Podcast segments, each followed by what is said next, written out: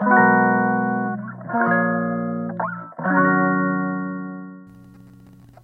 い、皆さんこんばんは、マッケンです。えー何喋ろうとしたか忘れました。えー、そうですね。あまあ、朝はね、えー、もうサクッと聞いて、サクッと実践っていうテーマで、実践に特化した、えー、短編のどあのラジオ配信をしているんですが、夜は夜でちょっとまったり、えーまあ、作業 BGM に役立てないかと考えていて、でまあ、ポッドキャストだったり、ヒマラヤとか、えー、やってみようかなと思っていたんですが、ヒマラヤをやろうとしたら、ヒマラヤって10分しか録画できないですね、録音。あれと思って、いっぱい喋りたいのにと思って、まあじゃあ、行き場所がなくなってしまい、えー、スタンド FM に戻ってきましたという話です。でね、でね、ね、何がねってね。えー、まあ夜は、まあ、ままったりというか、普段、えー、気づきでツイッターを使ってるんですけど、そのツイッターをね、えー、メモ代わりとして僕は使ってます。普段パッと気づいたことはね、メモ帳とかにするんじゃなく、ツイッターに残して、で、後から夜にいつも見直して、あ、今日こういうことひらめいたなとか、気づいたな、なんて感じの、なんて言うんだろう、そういうふうに、えー、活用してますよってことで、まあ、それをシェアしていけたらいいかなと思っていて、ぜひこれは、このラジオに関しては、ながら聞きで聞いていただけたら嬉しいかなと。で、やっぱりね、えー、多分長くなると思いますんでね、お時間が忙しい方とか、えー、もう聞いてられないよっていう方はですね、えー、今日は我慢して最後までゆっくり聞いてってくださいというふうに見せかけて、ね、ご自分のお時間をお過ごしください。えー、じゃあね、早速、読んでいこうかなと。皆さん今日はどんな一日でしたか？僕はですね、今日一日、昨日今日と、えー、まあ、あのー海外からアパレル商品輸入して、えー、Amazon でね、販売しているんですが、それがもう2000、もう3000近くの荷物が自宅にドカーッと届いて、海外から。で、それを一個一個検品して、袋詰めして、バーコード貼って、そして Amazon の FBA 倉庫に納品すると。まあ、全部一人でやってるんですけど、まあやっぱり量は量なんで結構しんどいっちゃしんどいかなと。だけど今までやってきたことなんで、これが本業なんで、もうなんてこっちゃないんですが、まあ一人でもビジネスが自宅でできるよっていうことをま伝え伝えたいなと思いまして、まあ自宅でこうやってね、この世の中、あこのご時世ですよね、インターネットを使ってえー、様々な仕事がありますし、僕自身も会社員に勤めていて、えー、まあ、すなわち他人の時間に生きる時間を生きてきたわけで、まあ、それがすごく嫌になって、だったら仕事っていうものを自分で覚えてというか、えー知って勉強して、えー、自宅でもできる仕事を身につけたいなと思い、まあ、現在に至るわけなんですけども、まあ、ぜひこれからの時代ですよね。コロナとかありまして何が起こるか分かりませんよね。いきなり会社が倒産してリストラなんてね飲食店が潰れるなんていろんな話がありますがどんどんどんどんこれからオンライン社会の方にね皆さん移行してくると思うんですよ。オンラインサービスを使って、まあ、オンラインイコールインターネットですよね。まあ、そういう時にやっぱりオンラインの歩き方っていうね僕自身のコンセプトでもあるんですがこのオンライン社会の歩き方っていうのを少しでも身につけといた方がいいかなと思いまして自分の今までやってきた経験をシェアできたらいいかなと思っております。まあ、僕自身何ができるかというと、まあ、あの今までやってきたこのねネット物販ってやつなんですが、まあ、海外から、え、日本で需要のある商品どれが売れてるかっていうのをリサーチし海外から、ね、安い単価で仕入れてで日本で、え、販売すると。輸入販売ってやつですよね。物販っていうんですけども。まあえー、それをやってるんでそれを教えることもできるし、まあ、自分自身で自社ブランドを立ち上げていて、まあ、ブランド作りゼロから始めたんですよ。あのゼロから、まあ、自分でブランディングしてって、えー、で、えー、なんていうんですか、えー、セルフブランディングっていうんですかね、えー、コンセプトを設計したりとか、えー、ブランド、付加価値をつけたりとかですよね、うん、商品の魅力を引き出して商品説明文だとか、まあ、そういった仕事もしてまして、まあ、僕自身が、えー、お力になれることというのは、まあ、セルフブランディングですよね。ご自身の商品やサービスをもっともっとよく、仕立て上げるというか。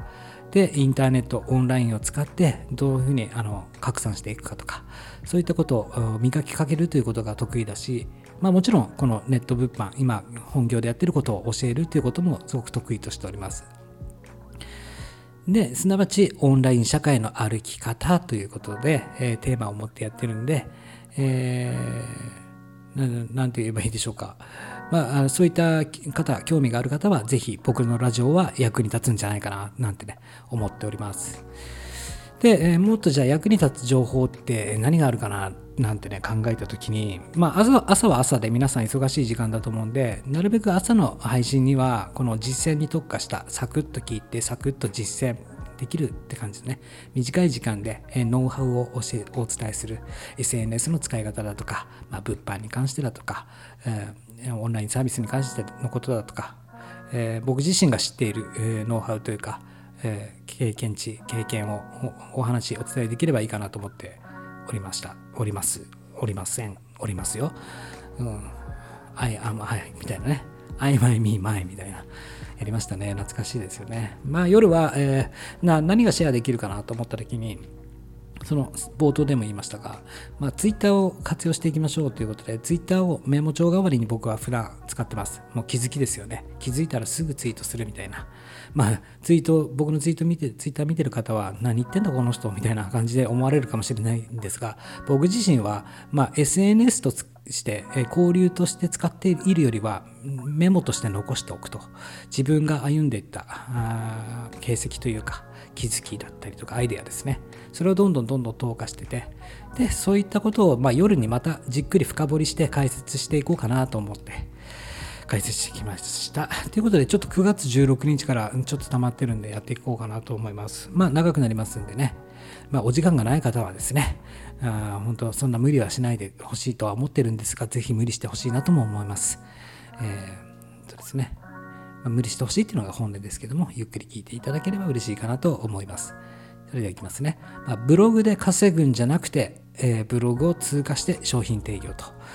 まあ、ブログやられてる方とか多いと思うんですが、情報発信で普段ね、まずはブログやって、ブログで稼いでやるみたいなね、方も、僕自身もそうでした。最初にインターネットビジネスっていうのを始めたのは、アフィリエイトとか、ブログを使って稼ごうっていうね、考えで入ったんですが、ただただやっぱり闇雲にブログ書かれてる方とか多いと思うんですよ。まずブログ記事100記事書かないといけないとかね。うん。だけど、それって書いて終わりが目標になってませんかね？出来上がっていくことが書くことが目的になってませんかね？だけど大切なのってブログで稼ぐんじゃなくてブログというものを読んでもらってあなたの情報を読んでもらってそこを通過して最終的に商品提供ですよね。これが一番大切ですよね。サービスを売ったりとか商品を提供する。そこで初めて売り上げというものが立ちますよね。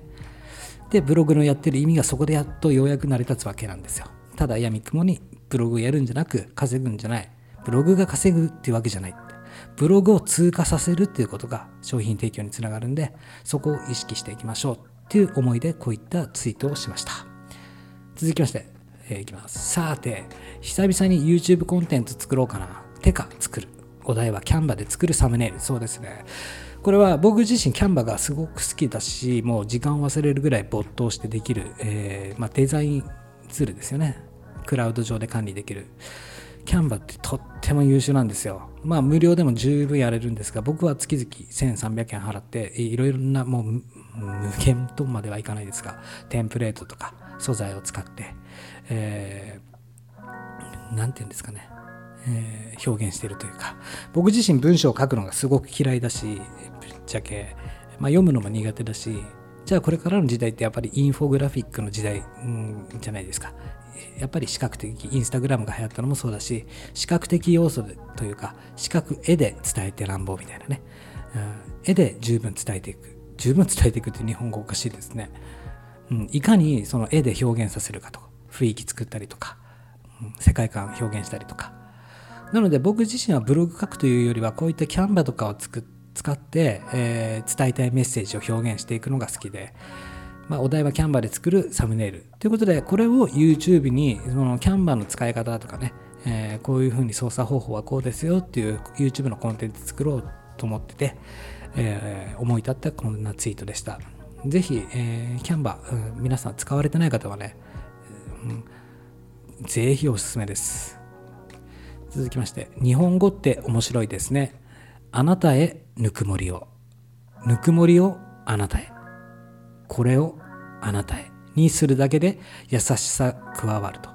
何が起きるかより何を起こすかと。まあこういうことですよね。あなたへぬくぬくもりをっていうメッセージよりも、この私のぬくもりをあなたへ捧げます。みたいな。だから何々をあなたへ。みたいな。私はぬくもり持ってるんで、あなたへぬくもりをあげますね。とかよりも、このぬくもりをあなたへ。って。この日本語をね少し変えるだけでも表現の仕方って変わってくるなと思って。まあこういうっていうごめんなさいね。どんどんね唾たばってくるんですよ。本当に深いと思われる方いたら申し訳ございませんがボリュームを大にしといてください。えー、でぬくもりをあなたへっていうこのやっぱりね一回ボーってもうブログとか、まあ、商品説明文も何でもそうですが一回書いてみてどっちの言い方が、え、聞こえやすいかってことですよね。どっちの、うん、使い方の方が伝わりやすいかとか、えー、温かみがあるか。こういったことを意識して、ただね、商品説明文バーって書いた、できたとかではなく、一度書いてみたのを、じゃあ上下、あの前後、組み替えたらどういうふうになるかっていうのも考えると、どんどんどんどんブラッシュアップできますよと思います。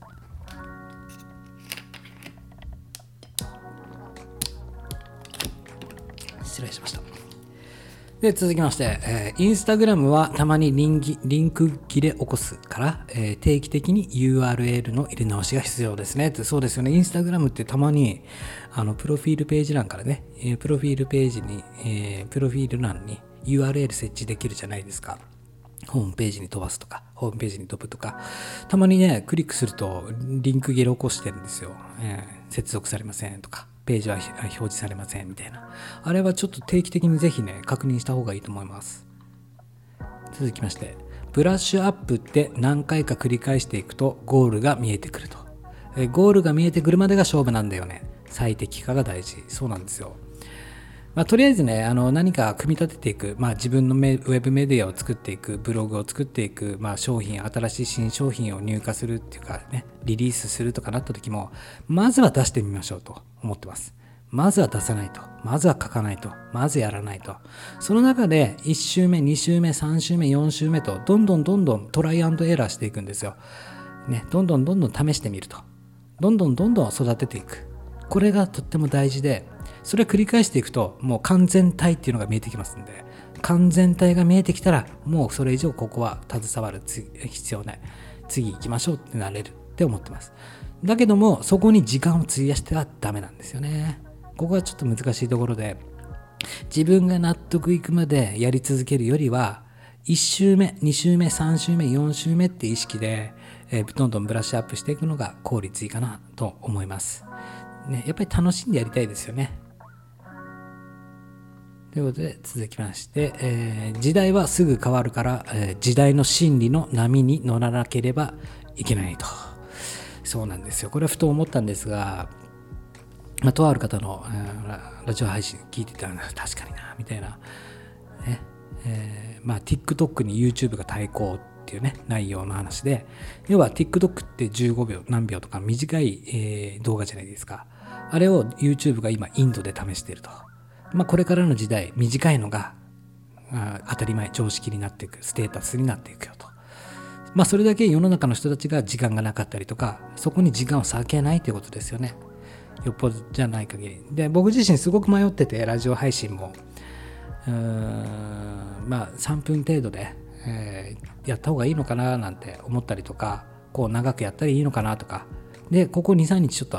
考えすぎてすぎちゃってラジオ配信止まってたんですけどね。で、ふと思った時に、まあじゃあスタンド FM は、まあ、あの短い感じでテーマ決めて実践に特化したラジオにしてで、まあ、ポッドキャストやヒマラヤなんかを使って、えーまあ、作業されてる方例えば僕の生徒さんだったりとか、えー、普段ねリサーチ作業だとか、まあ、作業が一人でやる作業って多くなってくると思うんででそういった時にやっぱり何か流れ聞きっていうのは結構必要になってくるんですよ。僕自身も普段作業してる時は、え音声聞いたりとか、まあ、音楽はたまにしか聞かないですね。なんか一定の作業をするときはあそれに合った、音楽はかけますが普段なんかちゃんとちょっと考えなきゃいけないときは結構ながら聞きとか、うん、することが多いんで、まあ、そういったながら聞きの、うん、作業 BGM 代わりに僕の音声がそういう風になればいいかなと思って、まあ、長編でもいいから、まあ、スタンド FM だったらどんどんどんどんね1回何分とかでやったらすぐ終わって次何分ってなっちゃうけどもずっと聞いてたいじゃないですか。ずっと。ずっと聞いてたいってわけじゃないかもしれないけどもまあ別にね家事しながらとかながら聞きって多分無意識で僕自身僕はそうなんですけどね聞いちゃうななんて思ってて。だからここがすごい迷いどころで、まあ、時代の真理にやっぱり乗らないといけないのかななんて考えたりもするわけなんですよ。やっぱり理由があるから、えー、そういうふうになっていくのかなとちゃんと流れ流れやね時代の流れにはあの理由があるのかななんてね思ったりしてただあの人がいいって言ってるからそうなんだとかより本当の真理っていうのをもうちょっと知りたいなとか思っていて、まあ、その辺はちょっと模索中ですね。まあ、とりあえず自分がやりたいようにややろうと思ってます。やりたいようにやれることを自分のタイミングで、いろいろ試していこうかなと。うん、やっぱり自分らしさを見失ってしまってはいけないかななんてね、思ってしまうので、うん、まあ、やろうかなと。続きまして、真剣に向き合い、えー、決心した時からすでに起業は始まっていますと。これもそうですね、いついつ起業しますとか、えー、これから先起業する予定なんですよ、いつかは起業したいなんていう方はね、もう起業したいと願うっていうか、もう本当にその起業するっていうことに携わった時点で、もう真剣にその起業というものに対して真剣に向き合って検診した時からもうスタートしてるわけじゃないですか。ね。始まりなんてないんですよ。うんその時に来てあのスタート良いスタートじゃないんですよもう本当に意識がそこに行った時にどんどんどんどん現実化させていくって組み立てていく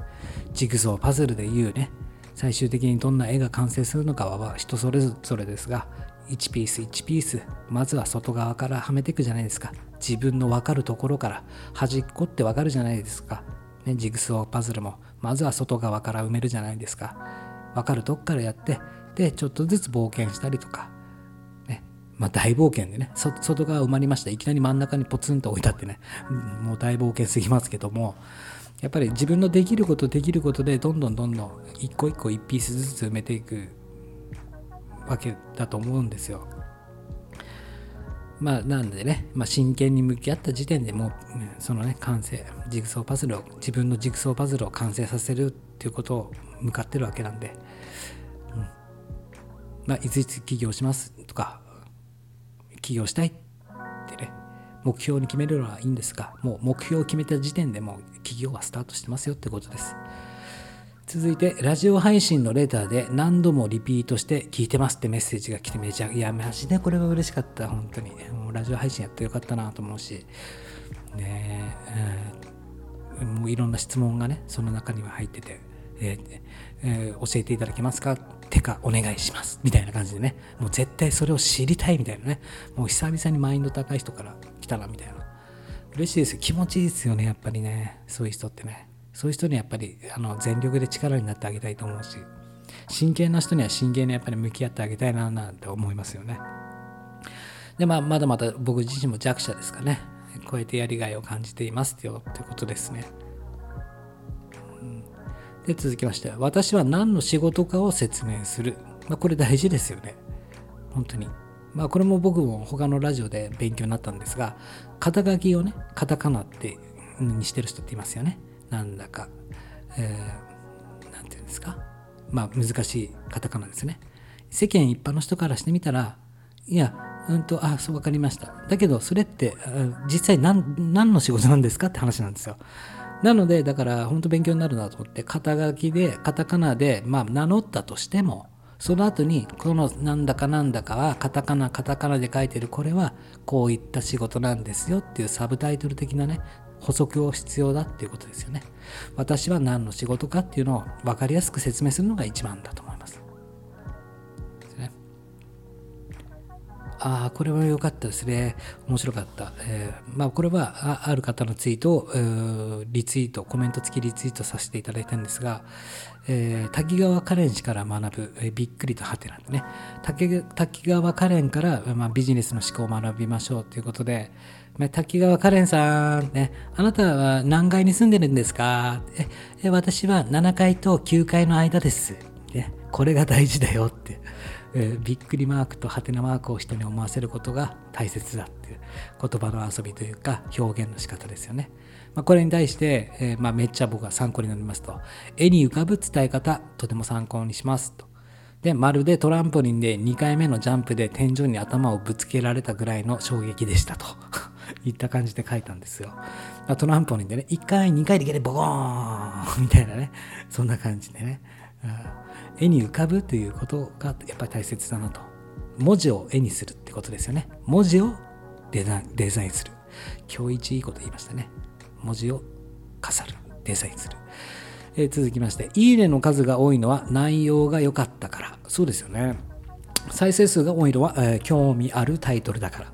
この2つの要素を近づけてあげないといけませんね。入りやすい玄関、過ごしやすい室内、今日もお互いの自分メディアをデザインしていきましょうということで、えー、僕自身これね、アナリティクスあるじゃないですか、スタンド FM の配信の。で、まあ、再生数が多いのと、いいねが多いの数字を見ていて、まあ、思ったのが、やっぱり再生数多いっていうのはタイトルだなと思ったんですよ。タイトルで、やっぱりそのタイトルを見て興味ある人がまずはクリックするとか、再生すると。で、その再生数が多くても、いいねが少なかったら内容がダメだったんだなってことになるじゃないですか。タイトルで、あ、この、なんか、いいなと思って来る。やっぱりタイトルって大事だなと。逆に、いいねが多いっていうのは、まあ聞いてみたけど、あ、いい話だった。いいね。で、要は再生数といいねっていうのは別物だよっていうことで。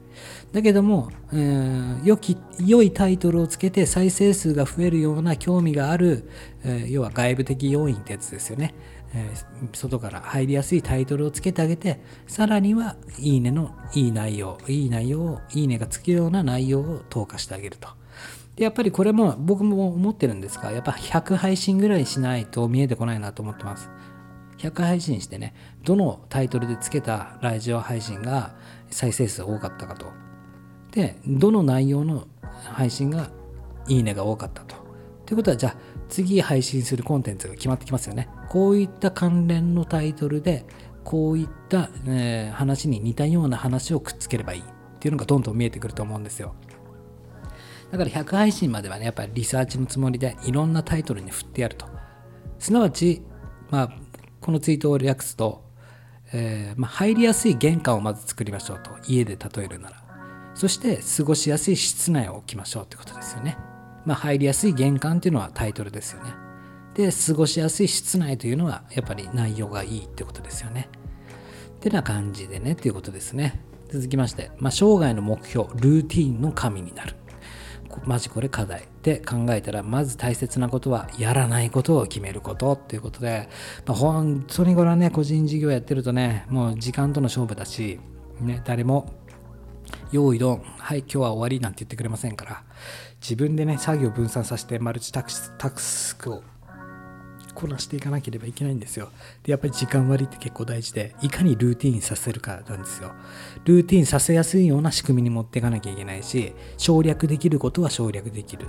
まあ、すなわちね、あの個人事業主の武器はテンプレートなんですよ。いかにいろんなテンプレートを持ってるか。時間を省略できるテンプレート。そしてそのテンプレートを使っていかに同じ作業をルーティンさせていくか。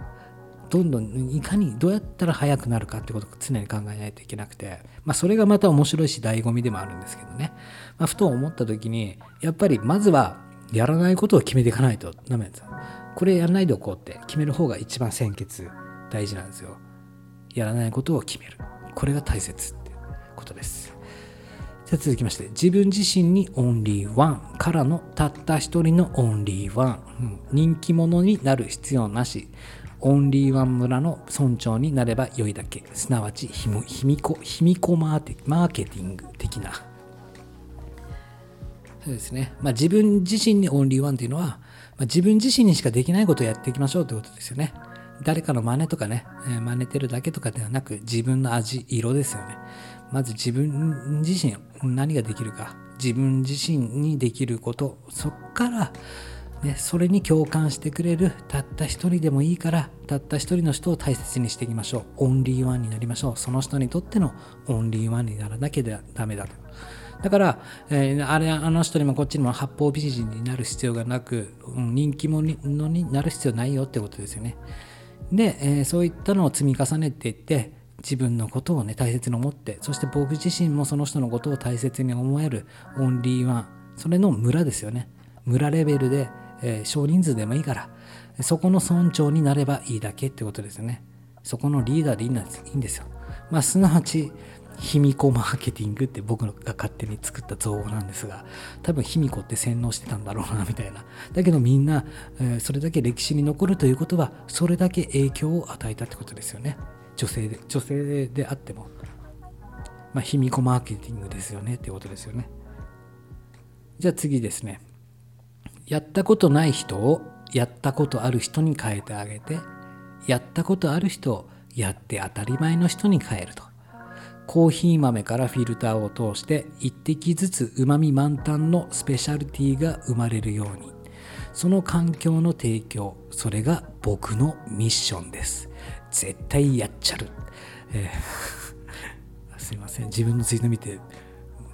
笑ってしまいましたついつい。すいません。まあ自分大好きってわけじゃなくてすいません。今ふと思ったのが自分のツイートで一番見てるのって自分なんだなと思ったっていうね。確かにそうですよね。ブログとか自分の商品ページとか自分のサービス自分が作ったサービスを一番知ってるのって自分ですよねと思いました。そしたら笑っちゃった、まあ、そのためにはたくさん商品用意してあげないとねっていうことなんでまずはこう自分がこう経験を積み重ねてきてそのいや今までこういうことやったことない人にこう言ったらこういうふうになるよとかやったことある人に変えてあげるんですよ。大切なのって。ただただ自分がプレイヤーでいてもいいんですよ。もちろんプレイヤーである前提でや経験値がないければ何も人に教えることなんてできませんからね。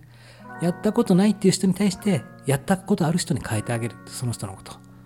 そしてそのやできるようになってきますよね。やったことある人ですよね。そのやったことある人に変わってきますよね。どんどんどんどん。そしたら次はもっともっとそれが当たり前基準値にしてあげるんですよ。やって当たり前の人に変えてあげると。基準値当たり前基準値をドーンと上に上げてあげるっていうことが大切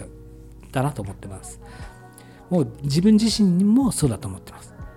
やったことないからやるしやったことある人になろうと思うしそしてそれをやって当たり前だしみんなこれで飯食ってんだなって常に僕は思ってます、ね、自分がいくら稼いだとかそんなことよりももっともっと上には上がいるし、うんこれがその人たちにとってはやって当たり前なんだなって思うようにしてます。で、まあ、コーヒー豆からフィルターを通してっていうことなんで、まあ、コーヒー豆ありますよね。あれをフィルターに通して、まあ、1滴ずつね、まあ、うまみ満タンのスペシャリティっていうのが美味しいコーヒーが出てできるわけじゃないですか。あのフラスコとかね、めちゃくちゃ美味しいですね、香り豊かで。まあ、その環境の提供っていうことですね。最初はコーヒー豆だった人が、まあね、フィルター、教育というか、一生懸命学んでできなかったことができるようになり、そういったフィルターを通り、ね、そして一滴ずつこう、旨味がポトンポトンと落ちて、最高なコーヒーに生まれ変わるよねってことですよね。まあ、そうなるためには、やっぱりたくさんの商品を用意してあげなきゃ、商品やサービスですよね。うん、用意してあげることが重要かなと思ってます。続きまして、まだまだ僕は滑走路を走ってる途中ですが、それは空を飛ぶためですと。飛んで火にいる夏の虫ではございません。ね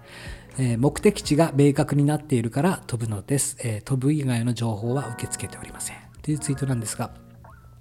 僕自身もまだまだプレイヤーだし、まあ、これからもずっと一生涯プレイヤーですが、まあ、それってやっぱり、目的があって、え飛ぶためですよね。今、エンジン全開で滑走路を走ってるわけなんですよ。飛びたいから。で飛んで火にいる夏の虫ってね火とか明かりに虫が向こうから飛んできて命を落とすじゃないですか。ただただ闇雲にやるんじゃなくちゃんと目的地をしっかり持って飛ぶことが大事だと。その飛ぶ材料以外の情報は受け付けないってことですよね。必要ないから。必要ない情報ばっかり仕入れてるからね何やってんだか分かんなくなってもう自爆するってことになっちゃうんですよ。はい続きまして。スタンド FM みたく Twitter もアナリティクス一覧で見られたら最高なのになと。そうなんですよね。Twitter もどのツイートがまあもちろん見れるんですよ。この右下でね。Twitter のこの右下のインデックスツイートアナリティクスっていうのがあるんでインプレッションが何歩とかだけど、スタンド FM ってもう一覧でタイトルの横にもう再生数がなんぼでいいねがって出るじゃないですか。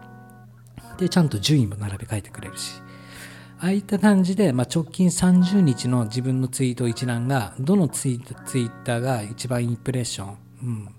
閲覧が多くてとかいいねが多いっていうのをデータで分かったらもっともっとブラッシュアップしたツイートができるのかなって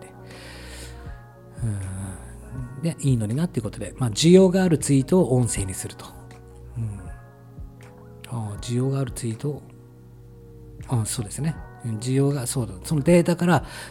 良かったなっていうツイートその、えー、見られてる数が多いっていうツイートだったりいいねの数が多いツイートをじゃあ今度は音声コンテンツにしてあげたらもっともっと立体的に届くかなと伝わるかなと思ってます。でてかそもそもあなたのツイートだなんて誰も見てないよって本当そうですよね多分ね僕のツイートなんてとか思ってます僕自身も別にね、うん、見てないって思う前提で Twitter 使ってるわけだし。ね、だけど、大丈夫、私が一番見ていますっていうことで、えー、自分をなだめたっていうことです。続きまして、もう人の、人とのやりとりはなるべく音声を使っていくことに決めた。ね、産業革命、情報革命、音声革命、今ここ。勝手に革命を作ってよと。まあ産業革命がありましたね。今、そして情報革命と。まあ次に何革命なのか。来るのか分かりませんが、まあ、音声革命だろうと。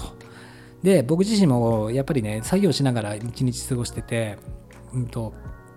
まあ、メッセージのやり取りとかもあると思うんですが、やっぱりそう文字打ったりとかする時間よりはパッとボタン1個押して喋って音声回答したりしてる方が効率いいなってことになって、まあ、そういった時代になってくるんではなかろうかと思ってます。人とのやり取りもなるべく音声で。で、やっぱり音声の方が伝わりやすいですよね。文字です。文字ベースで伝えるよりも。まあ、文字も文字でやっぱり慣れてるから打つっていうだけであって、やっぱり一番って人の声ですよね。人の声が一番分かりやすいし、言いたいこと、どんな感情なのかなんて伝わるし、やっぱり音声って大事なんですよ。もちろんね、表現だったり、手振り、身振りとかね、もうありますが、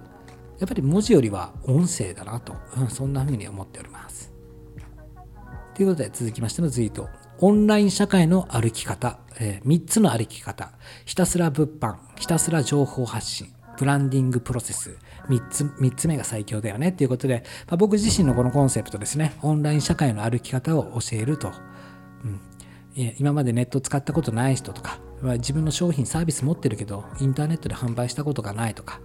で、まあ、これから副業で会社員辞めて、えー、パソコンで仕事したいんだけども歩き方がわからないよとどっからすればいいのかわからないと、まあ、僕自身は3つの歩き方を教えることができるよと自分自身が現在もやってるネット物販物の売り方だったりとかもしくは商品やサービスを持ってる人だったらその商品やサービスを売りたいんで情報発信するわけじゃないですか。その情報発信の仕方だったりとか SNS の活用の仕方だったりとかどうやって、え、やっていくかとか組み立てていくかっていうこと。これが2つ目。で3つ目がブラブランディングプロセスですね。僕が一番好きなのはこれなんですよ。人のことをブランディングしていくと、ね、だったらこうしてみてる和の押し売りが好きですって言ってるんですけども客観視が一番大事だと思ってるんですよ。もう自分で自分のこと分かってないってよく言うように人の良さって客観視で組み立てていくのが最強だと思ってます。最短だと思ってます。なのでやっぱり心躍るんですよね。まあなんていう言葉をちょっと選び方間違ったかもしれませんが、うん、もうブランディングの仕事してる時がすごく心が僕躍るんですよ。もっと良くしてあげよう。もっと良くしてあげようって、うん、僕だったらこうするなって。この人こうだからその人のいいところを見つけてあげるっていう仕事が好きでたまらないと。だけど僕自身こうね物販の仕事もやってるんでじゃあ物販をやりたいよっていう人は一つ目の、ね、物販をやる仕事も教えられるし、まあ、情報発信の仕方っていうのも教えられる。でまあ特にブランディングっていうのはね、えー、もう教えられるよとで僕がそのこれからネットで何,、ね、何もない何も経験がない人がインターネットで、えー、稼ぐってなった時にうんまずじゃあ何から始めるかって言ったらやっぱり物販かなとは思うんですよ。うん、でただただ人生物販で物をね輸入して販売とかで終わるんじゃなくてその経験値を今度は人に教えてあげるっていうプロセスそれが大事なんですよね。ただただ物販ができるようになった。じゃあお金稼ぐことを分かった。稼ぎ方が知った。じゃあそこで終わるじゃなくて今度はその方法ですよね。やったことないことからできるようになったことを誰かに教えてあげるっていうプロセスが大事だと思ってます。でじゃあ2番目のこのサービスとかもちろんハンドメイドで商品持ってると、うん、そういった人たちサービスはあるけどもとか。そういった人はひたすらやっぱり情報発信していかなければいけないじゃないですか。じゃあどういうふうにね、えー、ブログと SNS を連結させてブランディあのやっていくかと。ブランディングしていくかと。そういったことを、えー、教えてあげられるなと。ある生き方を。で、まあ、ブランディングですよね。これはどっちにも言えますね。商品自体のブランディングをすることも教えられるし、この自分には全く関係のない業種の人だって、こう、付加価値をつけていくこととか、僕の知識今までのね、物販で磨いた。だから本当ね、物販やっててよかったなと思うのは、もう物を売るわけじゃないですか。まあ、結局、ね、物じゃなくサービスとかでも、商品やサービスでも、結局誰かがお金を払うんですよ。お金が払うっていうことは、誰かが心が動いたってことなんですよ。買おうと思ったから買うんですよ。そこでお金が動くんですよ。だからネット物販って物で分かりやすいじゃないですか。で、確実に欲しいじゃないですか。ティッシュが切れました。トイレットペーパーが切れました。買うじゃないですか。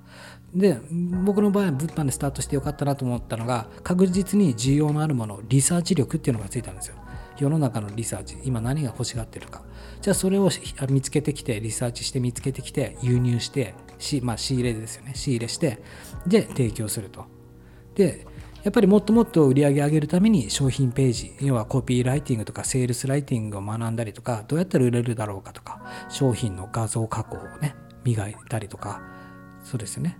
うん、商品の撮影の仕方を磨いたりとか、あらゆる角度で変えていったりとか。で、物販を通してそれを学んだんですけど、今思えばもう全部につながるんですよ。サービス売ろうとしてる人だろうが、とにかく最終的にゴールにお客さんがいる業種の人、全部に当てはめると。なので何もやったことがないとかわからない人っていうのはやっぱり物販ややるべきだと思うし何かね今までやってきた経験値があって得意をサービスにしたいとかっていう人は情報発信していったらいいと思うしね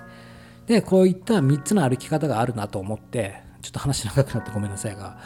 ごめんなさいがって日本語はおかしいが、えー、オンライン社会の歩き方っていうのを僕は、えー、伝えていけたらいいかなと思っております。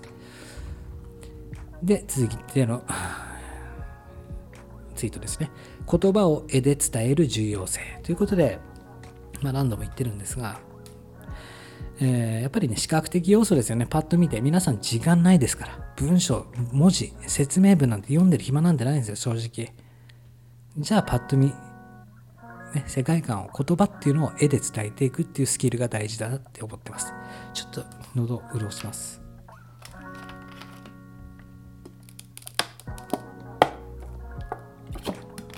続いて、Twitter のヘッダー画像の推奨サイズは、え横長で 1500×500 ピクセルですっていうね、結構役立つ情報をツイートしてよってことで、1500の500ですって、あのヘッダー画像。で、これをキャンバで作るときに、もうキャンバの右上にデザインを作成ってボタンを押すと、えー、もうカスタム、サイズ、サイズ、このツイッターサイズを設定できるんですよ。だから1500って入力して、500って入力すれば、この枠ですよっていう範囲が、キャンバスができるんで、まあ、ツイッターのヘッダーなんかはキャンバで作ったらいいと思いますよ。はい。続きまして、僕は昔音楽活動をやっていて、ボーカルに関して食ってかかる部分、で香水。君とはもう3年くらいのもの部分をこれを意識して曲を作りました、えー、この食ってかかる部分は人間の心理的に心が張ってなる部分なんです。ちょっとこのテクあちょっとこのちょっとしたテクニックをウェブで活用してます。ということで今日の一番大事な話をしたいと思います。これ一番言いたかったんですよ。まあ僕自身すごく音楽好きでずっと歌が作って曲作って来たりとかして DTM デスクトップパソコンですね。あ、ミュージックですね。打ち込みでね、やったりとか。もちろんあのバンドもやってきましたし、まあいまだに、え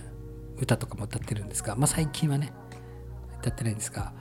まあ音楽で生配信とかずっとやってきてたんですよ。で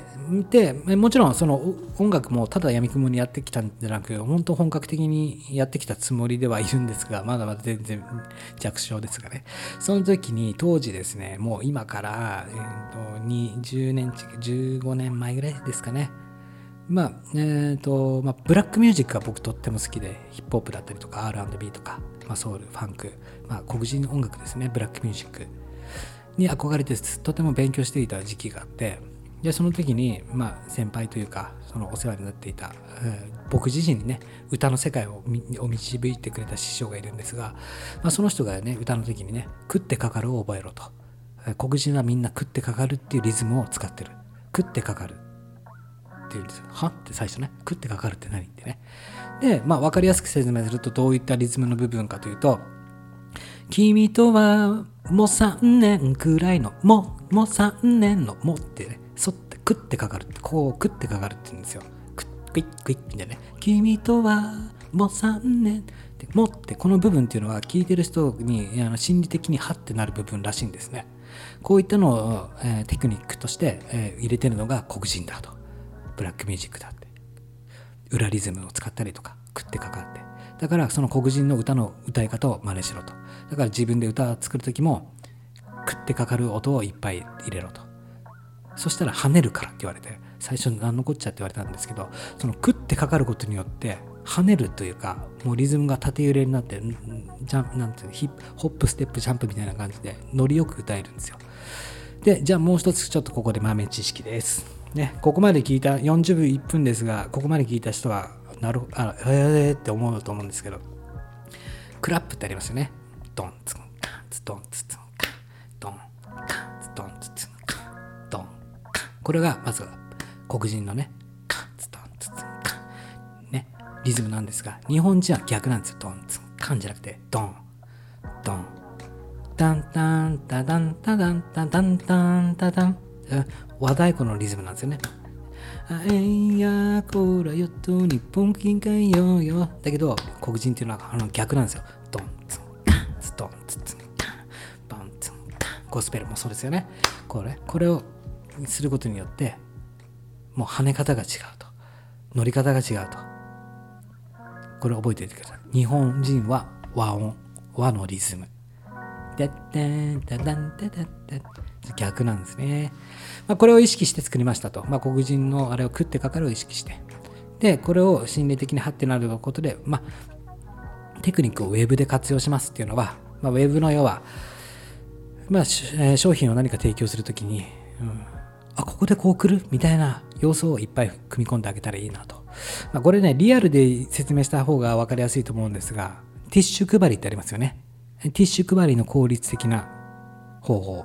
僕自身は、えー、昔北海道物産展の催事の仕事って言って試食販売とかね北海道の特産品を全国の百貨店の催事会場で売る仕事をしてたんですよ。いろんな全国の百貨店回って、えー、1週間なら1週間そこにね催事会場っていうのがあるので北海道の魚卵チームとかね試食販売って言ってまずは試食してもらう。そして納得してもらって買うとか。ということでね僕いろいろやりましたけどね。さあ、お味見のご紹介でございます。北海道は小樽からの生ラーメンのご紹介です。まずは食べてってください。ね、これではね、どなた様でもお家で簡単に作れる生ラーメンです。ね、冷凍したまま約2週間、凍ったままで OK です。沸騰したお湯の中にこの冷凍した麺をポトンと入れます。その中にその時間を待ってる間にお湯を熱湯を貸してみてくださいね。こちらの濃縮タイプのスープを丼にポトンと垂らしておくみたいな感じのやってたんですよ。で、その時に、まあ、ティッシュクラブありの話ともつなげていくんですよ。けど箸ね割り箸割り箸を手元に持っていくとお客さんの。ティッシュ配りもそうです。もうお客さんの手元にもうすぐ取れる状態です。向こうからお客さんが来ましたとかねティッシュ配りもそうですよね。あ今私はティッシュ配ってますよ。どうですか？じゃなくて限界まで待つと。お客さんが近づいてくるまで。でお客さんが近づいてきた時に手元にポトって渡すんですよ。だからお客さんはってなるんですよ。でも持っちゃうんですよ。手に手に持ってもう食べるみたいな。だからそういうのもウェブ上で活用していかないといけないなと。このハッてなるっていうポイントを押さえておかなければいけないなっていうことなんですよね。だから欲しいなって思ってる時に的確にね提供してあげられるっていうことが大事かなと思ってます。そうなんですよね。今思えばすごくね厳しい世界でもうヤクザの世界のようなもんでしたよ。もうちゃんとね親方がいて。めちゃくちゃ厳しいし、もうぶん殴られたりもしましたよ。みんな。僕僕も同期とかもみんなね。まあ、そうやって覚えてって仕事の厳しさを覚えてたんですがまあいいこと言ってました。俺たちの仕事は石ころをダイヤモンドに変えて売る仕事だからな。ね。それは口で磨くんだ。っつってました。めちゃくちゃかっこいいですよね。何もない石というものをねダイヤモンドに磨いて売るんだ。それがこの仕事だ。っていうのも今でもやっぱりねだからこのウェブでも活用できてますよね。もうただただ画像加工するんじゃなくもうもっとその商品の最大限引き出すためにはどうしたらいいかっていうのを考えながらやるというね、まあ、そういった話でございます。続きまして、えー、だから人様の記憶に残ってヒットしていくんだと思います、えー、物事の全ては最終的にリズムが大切なのではないでしょうかね。そうだと思いました。ねさっきのツイートの続きなんですがまあそのね、えー、香水とかもヒットした理由っていうのはそういった、うん、食ってかかる部分を作ったり、印象に残る、記憶に残る部分を残してるからヒットしていくんだなって思ったよってことです。で、物事にはちゃんと理由があって、で、その全てってやっぱり結局はリズムなんだなって思ってます。リズムが大切だと。ね、商品説明文書くのもそうですよね。ブログでもそう。読む人が声に出して読んだ時に、ね、五七五七七になるようにとか、私はこうしてこうなりました。理由はこうです。以下に伝えます。理由1、トントントン。理由2、トントントン。みたいな感じでリズム感が大事かなと思っております。続きまして、キャッチコピーを鍛える方法ということで、えー、まあ、墨括弧を使いましょうってことなんですよね。墨括弧に箱を用意してあげると。キャッチコピーね、なんで墨括弧を用意してあげるかというと、墨括弧に入ってると、その中身を読みたくなるってことですよね。えー、キャッチコピー、ここに一番伝えたいメッセージをぶち込んであげると。まあ、ぶち込んであげるっていう言葉も汚いですが、墨括弧を用意してあげておくと、その中に、えー、キャッチコピー入れて入りやすくなるんで、そういった習慣つけましょうってことです。常に一番言いたいことは墨括弧で囲いましょうみたいな。はい、続き続きまして、え営業で例え例えるなら私服で営業するか、スーツで営業するか、えー、釣り橋釣り竿で例えるなら物干し竿で釣りをするか、ガマカツの釣り竿で魚を釣るかの違い。どっちも釣れるけど、あなたはどっちがいいですか、えー、僕はホームセンターの釣り竿で釣りをし、え、釣り方を慣れてからガマカツにしますと。まあ、えー、そうですね、営業でもそうですけども、うん、営業で例えるなら、私服で営業されるよりもやっぱりきちっとスーツで営業されてた方がいいですよね。まあオンラインとか、えー、もうしかりですが僕が言いたいのは、まあ、例えばですけど僕はラジオ配信にラジオ配信やろうと思った時に一番最初にマイク買ったんですよ。で僕自まあそれ人それぞれだし僕が大切だと思ってるのはいかに無料で美しく見せるかまあ僕これは習った言葉なんですが先生からメンターから、えー、無料でいかに美しく見せられることが大事だと。でもちろんそれを前提のもとだけども仕事として捉えた時に営業で例えるなら私服で営業するかそれともスーツって考えたらじゃあ僕自身ですよ。人それぞれですからね。マイクを揃えようと思いました。だったり、えー、まあ、それを釣り竿で例えるんだったらじゃあ最初で物、ね、釣れればいいやと。物干し竿で釣りをするか。ガマカツっていうね、あのブランド品の釣り竿で釣りをするかの違いであろうと。まあ、どっちも魚は釣れようと思えば釣れるじゃないですか。もう最終的には釣れるじゃないですか。時間はかかれと。で、僕自身はどうするかというと、まずはじゃあホームセンターで自分のそのね、レベルに合った釣り竿を買って、まず釣りの仕方っていうのを覚えますと。で釣れるってことが分かりその釣りに慣れてきたら高級のガマカツのブランドを買いますよってことです。だから最初からいいもんなんて買う必要ないと。お手頃価格のものでもいいし自分が買えるもの手を出せるもの。でそれを武器を手にした時にその武器になれることってことですよね。はい、続きまして、えー、営業、ご招待、体験、成長ということで、これはどういうことかというと、まあ、集客、教育、販売ですよね。こう SNS であったりとか、SNS で見込み客の人と接触し、で、その人たちにこういった商品の良さを教育し、そして最終的に販売、提供、これ流れが大事ですよね。それを違う言葉で置き換えると、まずは最初って営業ですよね。営業。僕自身もこのラジオっていうのは営業ですよね。営業活動の一環ですよね。で、えー、そこからこういった僕はこういったサービスをしてますとかこういったことを情報発信してますってこちらへ来てくださいっていうご招待。でそれから実際、えー、無料体験だったり無料プレゼントだったりっていうことを通して体験というものをしてもらうことが大事ですよね。いきなりなんて買ってもらえませんから。でそこから成長させるっていうことが販売の流れかなと思ってます。はい次、えー、続きまして、型が決まればあとは回すだけ。えー、型を決めるのが意外と大変と。そうなんですよ。本当ね、ある程度何事、画像加工もリサーチも、えっ、ー、と、何でもそうなんですが、型が決まるまでっていうのが、えー、なかなかね長いんですよ大変なんですよ型が決まるまでがで実際型が要はテンプレートですよ、えー、商品説明文のテンプレートだったりとかまあブログ記事書くテンプレートもそうだしなんだろう商品ページの構成のテンプレートだとか僕だったらですよ。まあラジオの台本のテンプレートだとかそうですよね。セールスするためのテンプレートとか。そのテンプレートをガチッと決まるまでは、うん、決まれば、うん、あとは回すだけと。そのだけど型が決まるまでがすごく長いというか意外と本当に大変だなって実感してます。だけど型さえ決まっちま決まってしまえばあとは回していくだけっていう楽さも知ってますということで、えーそうですね。この辺はまた明日にしようかなと思います。うん。あんまりね、長くなると、もうこんな程度でいいんじゃないでしょうか。50分も話しますからね。まあ、役に立っていただけたらいいかなと思います。うん。な感じで、誰かの役に立ってくれることを願って、この配信をしております。ぜひ、ね、頑張っていきましょう、お互い。ということで、頑張ってやっていきましょうね。マッケンマリアージュでした。やっちゃるべ